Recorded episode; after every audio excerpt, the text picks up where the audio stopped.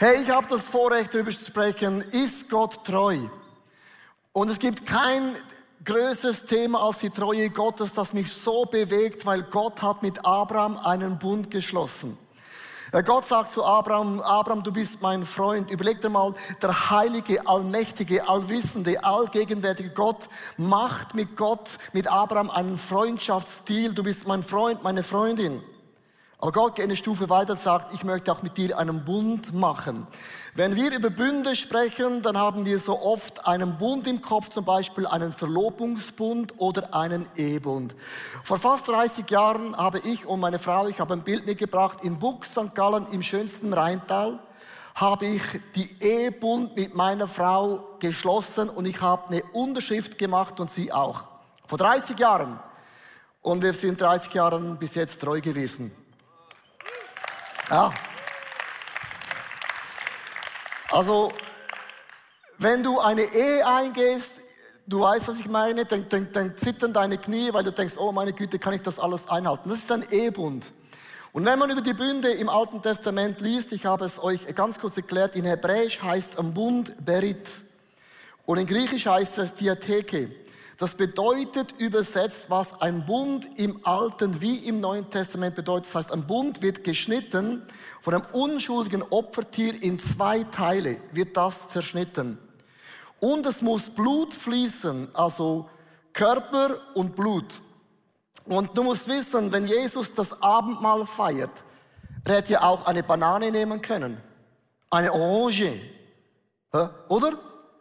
Also alles, was Jesus macht, ist ein Link in das Alte Testament. Jesus nimmt ein Stück Brot, das steht für einen Leib, einen Körper, und es wird wie im Alten Testament in zwei Teile gebrochen. Und er brach das Brot mit denken die, ja, okay, dann bricht das Brot. Das war ein prophetisches Bild zum Bund von Abraham. Und dann nahm er den Wein symbolisch für das Blut und sagte, dieses Blut ist der neue Bund ausgegossen für eure Sünden. Das Abendmahl, liebe Frauen und Männer, wenn man das einnimmt, ist eine Erklärung zum Bund, den Gott mit Abraham gemacht hatte. Den Blutsbund, über den ich heute spreche, den Gott mit Abraham machte, findet man sehr, sehr oft in der Bibel. Zum Beispiel, äh, Abraham machte, Gott machte mit Abraham einen Blutsbund. Jakob mit Abraham mit Abimelech, den Jakob mit Laban, den David mit dem Jonathan, Gott mit Israel und Jesus auch mit uns. Und wenn man über diesen Bund nachdenkt, denkt man, ja, mega cool.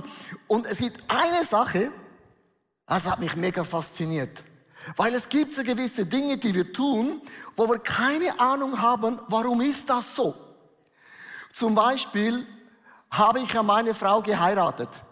Und dann ist da das Hochzeitsfest und du denkst, wenn gehen die Leute endlich? Weil wenn du mit dem Sex wartest bis zur Hochzeit, dann ist die Hochzeit, dann ist das Ende. Und ich habe ein Bild mitgebracht, ganz kurz vor unserer ersten Nacht. Weiter gehe ich nicht. Und wenn man das so anschaut, denkt man, ja, da geht man ins Hotelzimmer, hat Sex und wow. Hast du gewusst, dass beim ersten Mal, wo du Sex hast mit deiner Frau, dass da ein Blutsbund stattfindet? Fleisch und Blut. Für was gibt es das Jungfernhäutchen?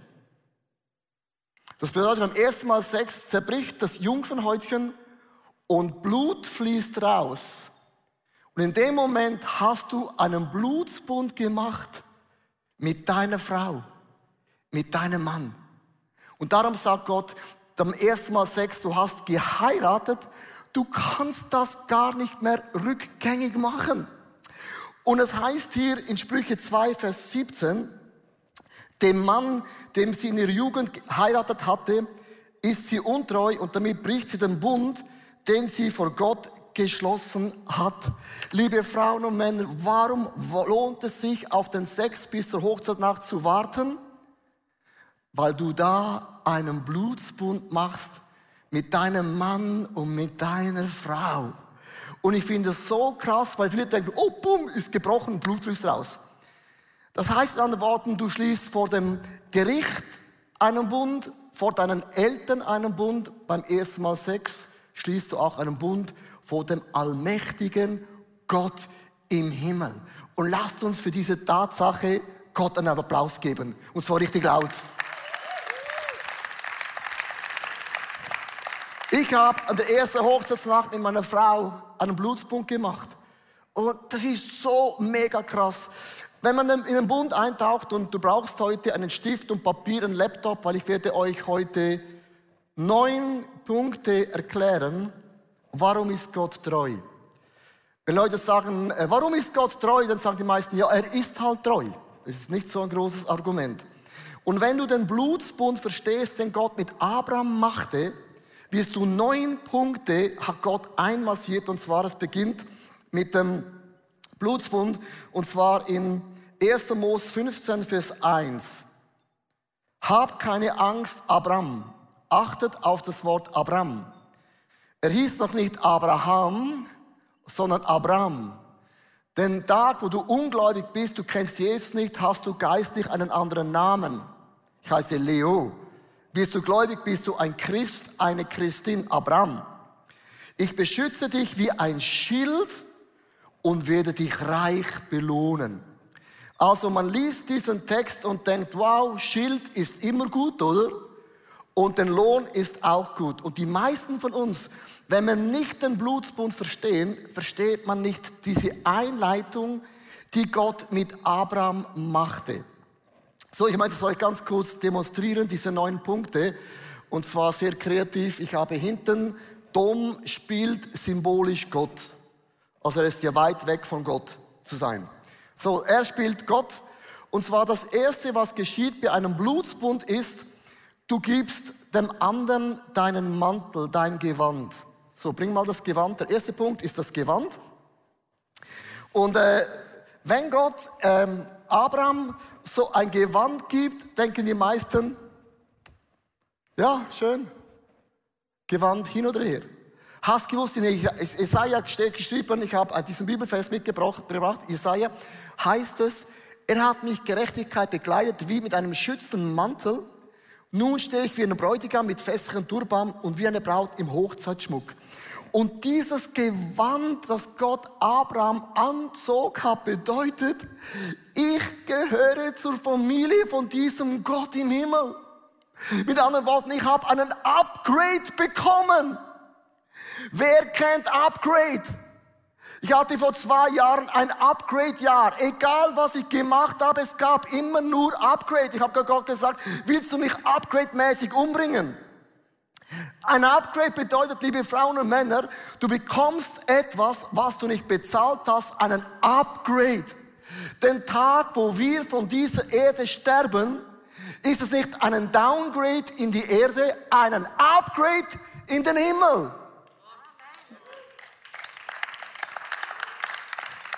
Weil seit einem Jahr in der Corona-Krise hörst du nur, Sterben ist schlimm. Nein, Upgrade hat Gott uns versprochen. Hey, vor zwei Jahren, ich habe ein Bild äh, nachgeschaut gestern, flog ich, flog ich von Dubai nach Hause und ich bekam ein Upgrade in das First. Das ist wie eine eigene Wohnung. Und ich kam dahin, ich war noch nie First geflogen, kam dahin, da fragt mich die Stewardessin, äh, was möchten Sie? Ich habe gesagt, alles. Und habe gesagt, wollen Sie schlafen? Nein. Wollen Sie eine Vorspeise? Alles. Wollen Sie Wein? Alles. Wollen Sie duschen? Immer. Und ich habe eine halbe Stunde vor der Landung geduscht und mich rasiert, obwohl es gab nichts zum Rasieren. Ich habe alles gemacht und ich habe kein Auge zugedrückt, weil ich wollte diesen Upgrade nicht verpassen. Liebe Frauen und Männer von Jesus Christus, wenn Gott uns sagt, wie beim verlorenen Sohn, der Vater zieht dem Sohn ein Gewand an, bedeutet das, wir haben den Upgrade von Gott im Himmel bekommen. Auf uns wartet der Himmel. Es ist wie wenn du einsteigst beim Flugzeug, du siehst schon Upgrade drauf, hast noch nicht Upgrade hingesessen, ist das gleiche. Der Upgrade Himmel wartet auf uns. Das zweite, man tauscht sich die, den, den Gürtel aus. Viele denken, ja, den Gürtel hat man an, damit die Hose nicht runterrutscht. So, jetzt bringt mir Gott diesen Gürtel mit einer Waffe. Ein Schwert habe ich jetzt da mitgebracht. Es könnte auch ein Pfeilbogen sein. So. Gut. So, weißt du, was das bedeutet, wenn Gott sagt, ich bin dein Schutzschild, Abraham? Gott sagt, hey Abraham, wenn irgendjemand gegen dich ist, dann hat er ein Problem mit mir. Ich kämpfe an deiner Seite, Abraham. Hast du gewusst, dass nicht du kämpfst, sondern Gott an deiner Seite kämpft? Und ich möchte dir sagen, Gott kämpft besser als du. Du kannst Gott nicht besiegen. Es ist unmöglich. Gott siegt immer. Als der Feind Jesus angegriffen hatte, sagte Jesus zum Teufel, kannst du es schon machen. Noch niemand hat jemand gegen Gott gewonnen.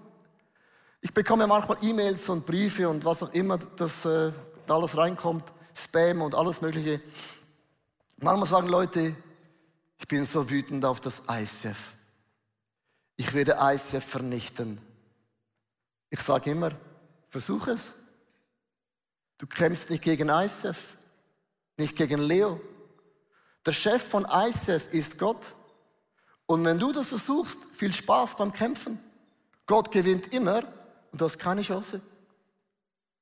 Hey, wenn du gemobbt wirst, was auch immer dein Thema ist, Gott kämpft an deiner Seite und du kannst gar nichts verlieren. Und wenn du verlierst das Gewand, dann bekomme ich einen Upgrade. Ich habe ein Bild mitgebracht von einem Löwen. Und ich finde es ein mega schönes Bild, das uns erklärt, wie man kämpft. Du bist wie so ein ganz kleines, herzliches Löwchen. Mega klein. Und hinter dir steht der allmächtige, allschützende, allmächtige Gott und sagt, was auf dieser Welt kann dich zu Fall bringen. Ist das nicht Good News? Komm lass uns Gott einen Applaus geben. Das sind Wahrheiten, das sind Fakten. Dann äh, das dritte, er schließt einen Bund. Und jetzt kommt der Moment, wo Gott sagt zum Abraham, nimm ein Tier, äh, halbiere es in zwei Teile und was man dann gemacht hat, man hat eine Acht rumgelaufen. Also, das ist Gott und das bin ich. Und jetzt achtet mal, wie ein Bund beginnt. Gott sagt, was mir gehört, gehört mir und was mir gehört mir. Ein Bund beginnt mit anderen Worten, wir, mir gehört noch gar nichts von dir. So, und dann läuft man eine Acht um dieses ähm, Tier herum. Acht heißt Neuanfang. Ähm, ein Wunder, man kreuzt sich dann da irgendwo, so, kommt dann da wieder zurück. Und wenn man die Acht zu Ende hat, achtet mal die Position. Nach diesem Acht schaut man sich in die Augen und sagt, was mir gehört, gehört dir. Und Gott sagt, was ihm gehört, gehört mir. Wir denken oft, der Bund ist so, was Gott gehört, gehört mir. Das ist theologisch falsch. Ein Bund heißt, Gott, was mir gehört, gehört dir. Verstehst du den Unterschied? Sondern mein Leben, alles gehört dir. Und dann sagst du Auge zu Auge, wenn jemand von uns diesen Bund brechen würde, dann wird er in zwei Teile geteilt. Uh! Warum ist Gott treu? Weil er noch nie den Bund gebrochen hatte. Und das bedeutet mit anderen Worten, wenn wir den Bund brechen würden, müssten wir in zwei Teile gebrochen werden. Das sagen die meisten, Halleluja, ich habe noch nie was falsch gemacht. Ich sehe eure Gesichter auch unter der Maske. Ihr Sünder und Sünderinnen. Online sowieso. Überlegt euch diese Aussage. Ist Gott treu? Er hat noch nie sein Wort gebrochen. Der gleiche, gestern, heute bis in alle Ewigkeit. Habe ich Fehler gemacht? Ja. Und darum, liebe Freunde, nimmt Jesus dieses Brot und sagt, habt ihr nicht die Ehe mit mir gebrochen? Seid nicht ihr immer wieder fremdgegangen? Und Jesus nahm dieses Brot, zerbrach es und sagt, wer sündigt, der muss gespalten werden in zwei Teile. Und Jesus sagt, der gleiche Charakter von Gott im Alten Testament, der nie gesündigt hatte, bin ich auch jemand, der nie sündigt. Und Jesus sagt, an eurer Stelle nehme ich das Zerbrechen, das in zwei Teile geteilt zu werden, auf mich. Das ist die Aussage von diesem Brot. Jesus macht alles neu. Hier ist eine Story von Lydia. Während 17 Jahren litt ich an Essstörungen. Zuerst war ich magersüchtig und später bulimiekrank. Mein ganzes Leben war ein Desaster. Ich hasste mich so. Ich hasse das Leben, das ich hineingeboren wurde. Und vor allem hasste ich mich, weil niemand wusste etwas von dieser, von dieser, schrecklichen Situation. Ich heiratete sogar in dieser, in dieser Zeit und bekam zwei gesunde Kinder, was für mich ein Wunder war. Als ich total am Ende war und nicht mehr weiter wusste, ging ich zu einem Pastor. Er hat für mich gebetet und ich war geheilt. Ich konnte es, kaum, konnte es mir nicht vorstellen. Nach sechs Wochen jedoch hatte ich gewaltige Rückfälle. Ich wusste nicht mehr weiter, aber spürte, dass ich Hilfe brauchte. Und so ging ich zu Personen, die gläubig waren und die haben mich ein Stück auf meinem Weg begleitet. Entschuldigung. aber in dieser Zeit durfte ich meinen Jesus Christus kennenlernen, mein Erlöser. Das war so ein gewaltiger Einschnitt. Ich hatte, ich hatte weiterhin solche Abstürze, aber dennoch habe ich in meinem Inneren einen, etwas ganz Neues gefühlt. Ich spürte, wie jedes Mal, wenn ich abstürzte, habe ich, hatte ich deine Hand, die stellte mich wieder auf feste Füße. Ich habe noch nie eine solche Liebe und Annahme gespürt. Und, und mein Hass auf mich selber, der so zerstörerisch war, den hatte ich verloren. Heute bin ich hier als geheilte, gesunde Frau und nichts mehr erinnert, mich mehr an meine Sucht. Diesen Monat werde ich 71 Jahre alt. Ich bin so glücklich für mein Leben und ich bin erstaunt, was Gott noch in mich hineingesetzt hat. Er hat Gaben und Ideen in mich hineingelegt, die ich nie, nie mir selber zugetraut hätte. Und ich bin meinem Abba so dankbar, dass er mich beflügelt hat. Und so lebe ich heute wirklich sehr, sehr dankbar und bin überaus glücklich. Come on. Woo! Wow. Verstehst du, der Bund ist so krass, du drehst eine Acht und wir versagen immer wieder, das ist einfach so. Und Jesus nahm das Brot und hat gesagt, wer den Bund bricht, der wird in zwei Teile geteilt. Und Jesus schaute den Jüngern in die Augen und er wusste, alle von diesen Jüngern, die werden am Kreuz davonspringen wie Osterhasen. Und dann nahm Jesus den Kelch, 1. Korinther 11, Vers 25, desgleichen nahm er auch den Kelch nach dem Mahl und sprach, dieser Kelch ist der neue Bund Achtung, neue Bund in meinem Blut. Das tut, so oft ihr daraus trinkt, zu meinem Gedächtnis. Wenn Jesus diesen Kelch nimmt, wir oft so denken, okay, ich nehme ganz kurz dieses Abendmahl. Im Abendmahl proklamierst du den Blutsbund vom Alten Testament. Wir erinnern uns daran, dass Gott die Acht gedreht hat und er wird nie den Bund auflösen, brechen, egal was wir tun, noch tun werden. Es ist unmöglich. Und das ist die Symbolik von diesem Abendmahl. Punkt Nummer vier. Erhebe den rechten Arm und mische das Blut. Man hat dann die, den rechten Arm genommen. Der rechte Arm heißt, das ist die segnende Hand, das ist die beschützende Hand, das ist die leitende und auch die führende Hand. Und man hat einen Schnitt reingemacht und man hat sich gegenseitig so diese rechten Hand genommen und hat gesagt, wir haben einen Blut zusammen gemacht, der soll für immer bleiben. Jetzt Achtung! Das heißt, meine segnende Hand, meine führende Hand, meine leitende Hand hat das Blut von Jesus an den Handen. Das heißt, ein Blutsbund bedeutet, dass mein Blut fließt in das Blut von Jesus und das Blut von Jesus fließt in mich hinein. Warum ist dieser Blutsbund so wichtig? Es ist mega schön im Leben, wenn du etwas gut machst und du bekommst Lob und Anerkennung und Feedback. Das wünschen wir ja uns. Ich sage, Applaus ist wie ein Trinkgeld, das man bekommt in einem Restaurant. Das ist schön, wenn man das bekommt, aber niemand kann vom Trinkgeld leben. Der Lohn kommt von Gott. Und mein Lohn, der segnende Lohn, der führende Lohn, der beschützende Lohn fließt durch meine Adern und das ist dieser Gott im Himmel. Der fünfte Schritt, und das finde ich mega cool, man hat dann die Namen geändert.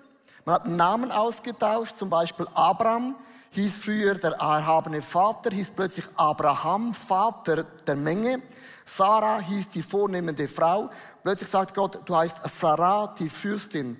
Wenn du einen Bund mit Gott machst, bist du kein Sünder und eine Sünderin mehr, sondern wir sind Christen, die Jesus nachfolgen. Warum Christen? Weil wir folgen Christus nach und Christus wohnt in mir und Christus wohnt in mir und Christus wohnt in mir, darum wohne ich in Christus. Darum sind wir Christen. Leo ist ein Christ, der Jesus nachfolgt und wenn Jesus in unserem Leben wohnt, wie in deinem wunderbaren Leben, verändern sich so viele Dinge gewaltig und grandios. Hier ist eine Next Story.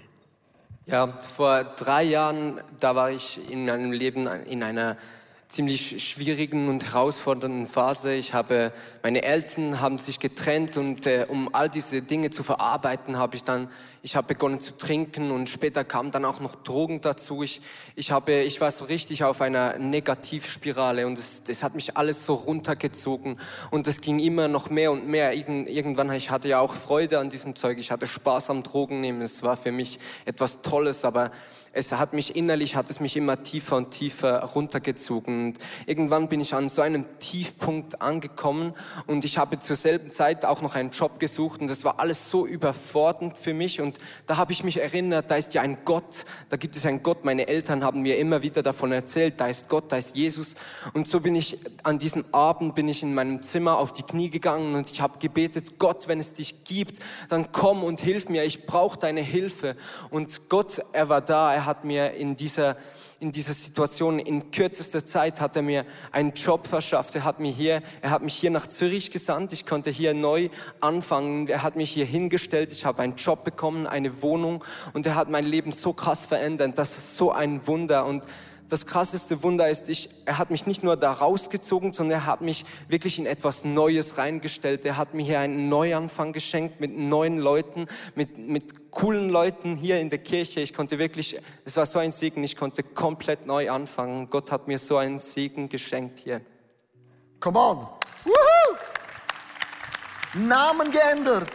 Gott ändert unseren Namen. Ey, ich finde den Bundesblut so krass. Gott gibt uns das Gewand Upgrade forever, wenn wir unsere Augen zumachen auf diese Erde. Upgrade im Himmel. Darum haben wir Christen keine Angst vor Corona, weil wir haben ein Upgrade schon in uns drin. Ja, ist mir mega wichtig. Wir haben das Upgrade in uns, es kann gar nicht mehr schlimmer werden, es kann nur noch besser werden. Dann Gott kämpft an unserer Seite.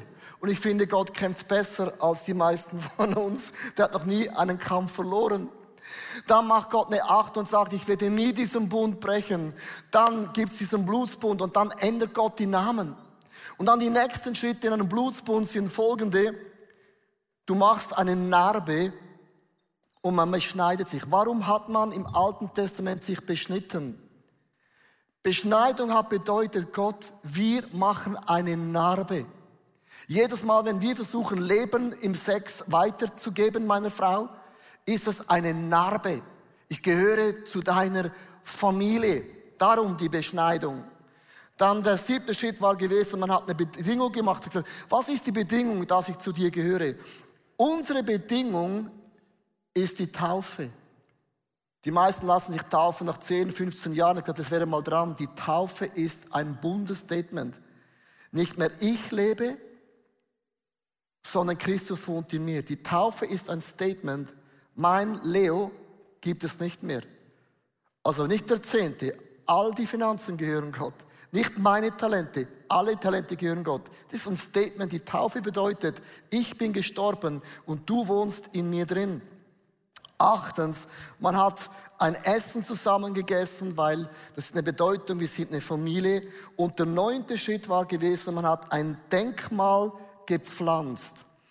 Und ich liebe, liebe Frauen und Männer, ich liebe das Alte Testament, ich liebe Jesus, er erzählt Bilder, er ist ein visueller, ein sehr emotioneller Gott und sie pflanzen einen Baum. Nachdem Gott mit Abraham und Abraham mit Abimelech, was auch immer, man hat einen Baum gepflanzt. Warum einen Baum? Wenn immer dann die Kinder gefragt haben, Vater, Mami, was bedeutet dieser Baum? haben sie gesagt, dieser Baum bedeutet, dass ich habe mit Gott einen Bund gemacht. Und dieser Bund wird auch bleiben für alle Generationen, für alle Kinder, die kommen werden. Gott ist ein Gott vom Abraham, vom Isaac, von Jakob. Gott ist ein Gott der Generationen. Gott denkt immer in drei Generationen. Die meisten denken für sich. Nein, ein Christ denkt in drei Generationen. Das ist the blessing. Und ich möchte einen Vers vorlesen aus dem Hebräerbrief, Kapitel 9, Vers 18 bis 22. So wurde auch schon der alte Bund erst rechtskräftig, nachdem er mit Blut besiegelt worden war.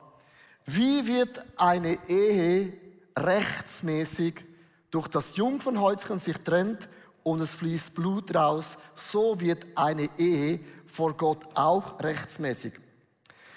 Als schon Mose dem Volk Israel alle Gebote des Gesetzes mitgeteilt hatte, nahm er das Blut von den Kälbern vermengt es mit Wasser und besprengt es mit Hilfe von den Isopzweigen mit roter Wolle das Gesetzbuch und das ganze Volk. Dann sagte er, dieses Blut besiegelt den Bund, den Gott mit euch beschlossen hatte. Also ich möchte das euch demonstrieren. Im Alten Testament ist schon Prophetie drin. Man nahm Blut und hat diesen Baum mit Blut besprengt. Weißt du, wie der Baum aussieht? Sagen Leute, Papi, der Baum hat Blut. Der Baum hat ein Problem. Der Baum ist ungesund. Warum dieses Blut? Weil während du das besprengst, ist deine Hand wieder blutig. Deine segnende, deine beschützende Hand.